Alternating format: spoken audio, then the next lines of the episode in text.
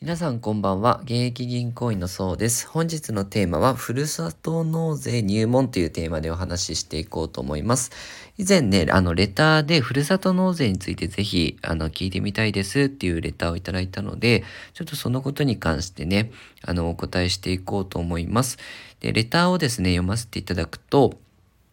えー、ぜひ、あの、取り扱っていただきたいのが、ふるさと納税に関してです。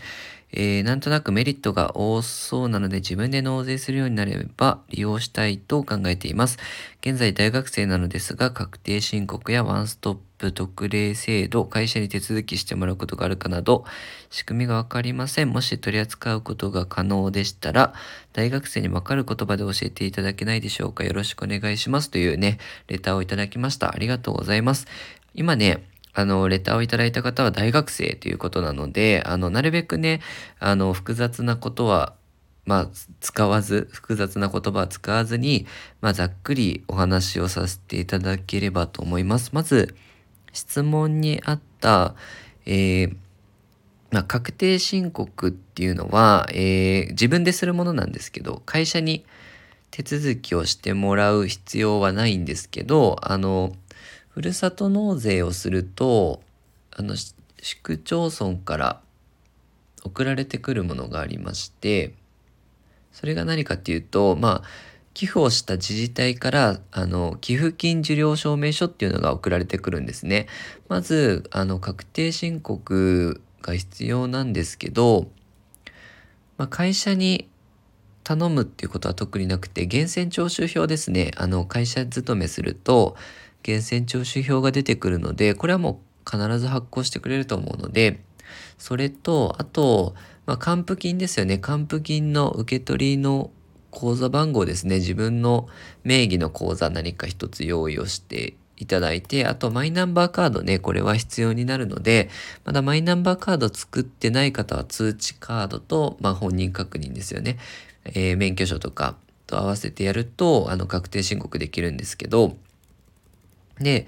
あと、これもどういう仕組みかっていうと、まあ、住民税ですね。本来、えー、まあ、そもそも制度ができた背景っていうのが、まあ、自分が育った町から例えば就職で東京に行ってしまってお住まいはもう東京ですよとでそうすると住民税とか払うのは東京の住所に払うことになるので自分が育ったえー、市区町村ですね、になかなかこう税金が回ってこないっていうことで、自分であの住民税の、本来払う住民税の一部を自分の好きなところに寄付していいですよっていう、で、あの、まあそういう制度なんですけど、で、あとその、これがですね、控除、寄付金控除っていう対象なんですけど、所得控除ってですね、15種類ぐらいある中のふるさとのふるさと納税や寄付金控除っていうのを使ってます。で、えー、っと、まあ、単純に言うと、えー、いくらでも寄付していいかっていうと、まあ、自分がこう気持ちでね、寄付したかったらいくらでも寄付していいんですけど、税額の優遇できる金額っていうのはそれぞれ変わってきます。で例えば、えー、年収であったたりとかあと配偶者がいるとかお子さんがいるとかによって、えー、税金の優遇になる金額っていうのは変わってくるんですけどまずはですねあのあくまでも、まあ、気持ちで寄付するんであればいいんですけど、まあ、大学生っていうことでこれから社会人になりたてなのであるあまあある程度やっぱりあの税金が優遇される範囲内でやりたいと思うんですよね。でその中で例えばじゃあ年収500万円ぐらいの人だったとするとで独身ですね独身または共働きの方だと、えー、大体上限が6万1000までは寄付寄付金控除の対象になりますよ。で、えー、全額この6万1000全額ではなくあの2000円分はね自己負担になるのでまあ、あくまでもこう対象になる6万1000までなんですけどちょっと怖いところ、注意しなきゃいけないところは、えー、翌年の、えー、ふるさと納税の期間って1月1日から12月31の期間でやるんですけど、翌年の住民税の優遇になるんですね。なので、税金を前払いして、あの、後から返してもらうっていう風になるんですけど、本来、えー、500万円、あ、前年度の年収が500万だったな。じゃあ6万1000上限に使おうと思ったけど、コロナで例えば1回ボーナスが出なかったですよ。そうすると、年収が450万、結局450万でしたと。そうすると上限は5万2000まで縮まってしまうので、1万円分、あの、税金控除できずに、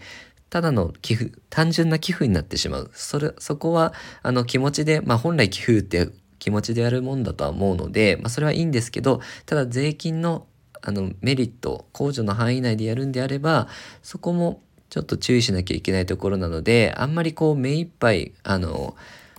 えー、控除額限度額か納税の限度額まで、えー、やってしまうと、まあ、ちょっとまあそれを超えてしまう可能性はあるので注意していただければと思います。であくまでもまあいろんなえー、総務省のホームページとかで、ポータルサイトとかでまとまってますので、まあ、2000円で、2000円の自己負担で、まあ、この返礼品かっていう目線で見ていただいて、2000円でこれがもらえたらいいよな、2000円でこの、えー、商品もらえたらいいよなっていう目線で見てあげるといいのかなと思います。で、節税額で言うと圧倒的にやはりイデコとかの方が、あの、個人のね、設えー、節税額は高くなるかなと思うんですけど、まあ、もし自分が興味のある返礼品があれば、ふるさと納税なんかもぜひ活用していただければと思います。えー、このように資産運用に役立つ情報を定期的に配信してますので、よかったらチャンネルの方、フォローよろしくお願いいたします。ご視聴いただきありがとうございました。